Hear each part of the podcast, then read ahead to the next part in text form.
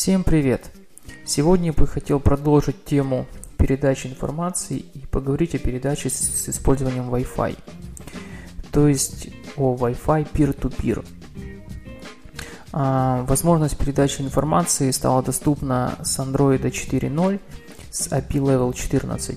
Ну и следовательно позже в других версиях, которые последуют за этой, можно использовать эту технологию. А, по сути это Wi-Fi Direct – который представляет из себя одноранговую сеть, в которой все участники являются равными. Участник называется пиром и выполняет роль как сервера, так и клиента. Поэтому он должен иметь возможность выполнять, следовательно, и роли, соответствующие серверу и клиенту, то есть обрабатывать входящие запросы и отвечать на входящие запросы с других клиентов. При этом количество машин, которые могут присутствовать в сети, может быть совершенно любым. И любая из этих машин может в любой момент быть отключена, в результате чего сеть, ну, на сеть это никак не повлияет, и работа может быть продолжена. Но, естественно, количество участников должно быть минимум 2, иначе, по сути, сети не будет. Wi-Fi IP предоставляет следующие части, составные элементы работы – а методы, позволяющие открывать, посылать запросы и соединяться с пирами сети. Это делается с помощью использования класса Wi-Fi P2P Manager. Позволяет прослушивать и быть уведомленным об успешности подключения и вызова методов. Также получать сведения о подключении от сети, изменении параметров сети и так далее. Очень часто эти три части используются вместе – Например, вы используете Action Listener класса Wi-Fi P2P Manager, который предоставляет метод для открытия пиров Discover Peers. И также он предоставляет слушателя, который сообщает о том, успешно ли было подключено, успешно ли вы подключились к пиру, либо неуспешно.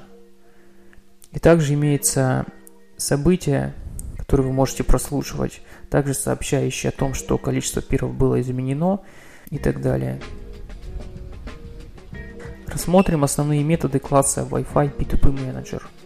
А, первый метод это метод инициализации. Собственно, он просто регистрирует приложение для использования Wi-Fi фреймворка. Вы должны его вызвать всегда перед тем, как использовать любые из методов Wi-Fi P2P класса. Connect. А, метод, который запускает соединение между двумя устройствами, использует специальную конфигурацию. Console Connect, следовательно, отменяет соединение между участниками сети. Request Connect Info а, требует информацию об устройстве, ну, информацию требуемую для подключения об устройстве. Create Group и Remove Move а, позволяет создавать и удалять группы. Request Group Info, следовательно, требуется для получения информации о группе. А, важный метод Discover Peers, который позволяет запустить поиск сканирования устройств в зоне доступной для обнаружения. Request Peers а, требует для, требуется для соединения с пиром. Вы можете зарегистрировать прием оповещения об изменении статуса Wi-Fi сети. Название этих событий довольно сложно воспринять на слух, а, но тем не менее я расскажу о них. А, Wi-Fi P2P Connection Change Action. А, событие, которое сообщает об изменении соединения устройств. Wi-Fi P2P Peer Change Action а, вызывается, когда вы вызвали метод Discover Peers, то есть запустили сканирование доступных устройств. После этого обычно вызывается метод Request Peers для каждого из найденных пиров в результате возникновения этого события. Wi-Fi P2P State Change Action а, сообщает об изменении статуса Wi-Fi устройства я так понимаю, одного из устройств сети, так как Wi-Fi P2P This Device Change Action возвращает именно изменения об устройстве текущего, а, текущего устройства, на котором запущено приложение. А для приема информации об изменении статуса сети а, нужно зарегистрировать Broadcast Receiver, после чего вы сможете узнавать об изменении интересующих вас, вас событий. Я не буду останавливаться о том, как регистрировать прием сообщений, это все стандартно, поэтому перейдем дальше. После того, как вы зарегистрируете прием, прием изменения событий, а, в методе onReceive при событии Wi-Fi P2P Peer Change Action, то есть которое вызывается, когда а, количество пиров было изменено, вы вызываете для каждого из устройств request peers. Если же вам нужно отреагировать как на изменение а, соединения по Wi-Fi об изменении какой-то сети, то вы регистрируете еще изменение Wi-Fi P2P Connection, Change Action, ну и так далее. И в результате каким-то образом реагируете на это изменение. Как я уже сказал, для работы необходима минимальная версия SDK 14. А также необходимо в манифесте указать а, следующие разрешения. А, разрешение на использование Access Wi-Fi State, Change Wi-Fi State, Change Network State, Internet, Access Network State. После чего хорошей практикой является проверить, поддерживает ли ваше устройство Wi-Fi P2P. Для этого как только происходит событие Wi-Fi P2P State Change Action, вы проверяете состояние устройства для того, чтобы понять, включен ли Wi-Fi, доступен ли он или же нет. В методе onCreate вы создаете объект класса Wi-Fi P2P Manager с помощью использования метода getSystemService, который передаете context.wi-fi P2P Service.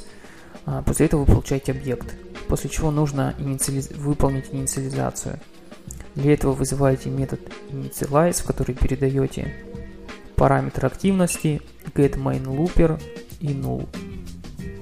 Э, этот метод возвращает channel, объект типа channel, после чего вы можете зарегистрировать прием широковещательных сообщений. После этого необходимо провести сканирование доступных устройств.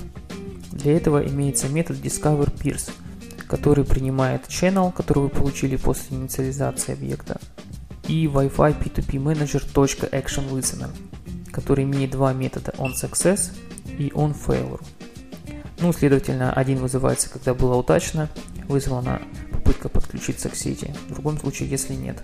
После того, как вы вызвали метод DiscoverPeers, а, если есть устройства, которые доступны в сети, то будет вызвано событие Wi-Fi P2P Peer Change Action, внутри которого вы можете вызвать метод request_peers для подключения к каналу и слушателя, который сообщит об успешности подключения или неуспешности.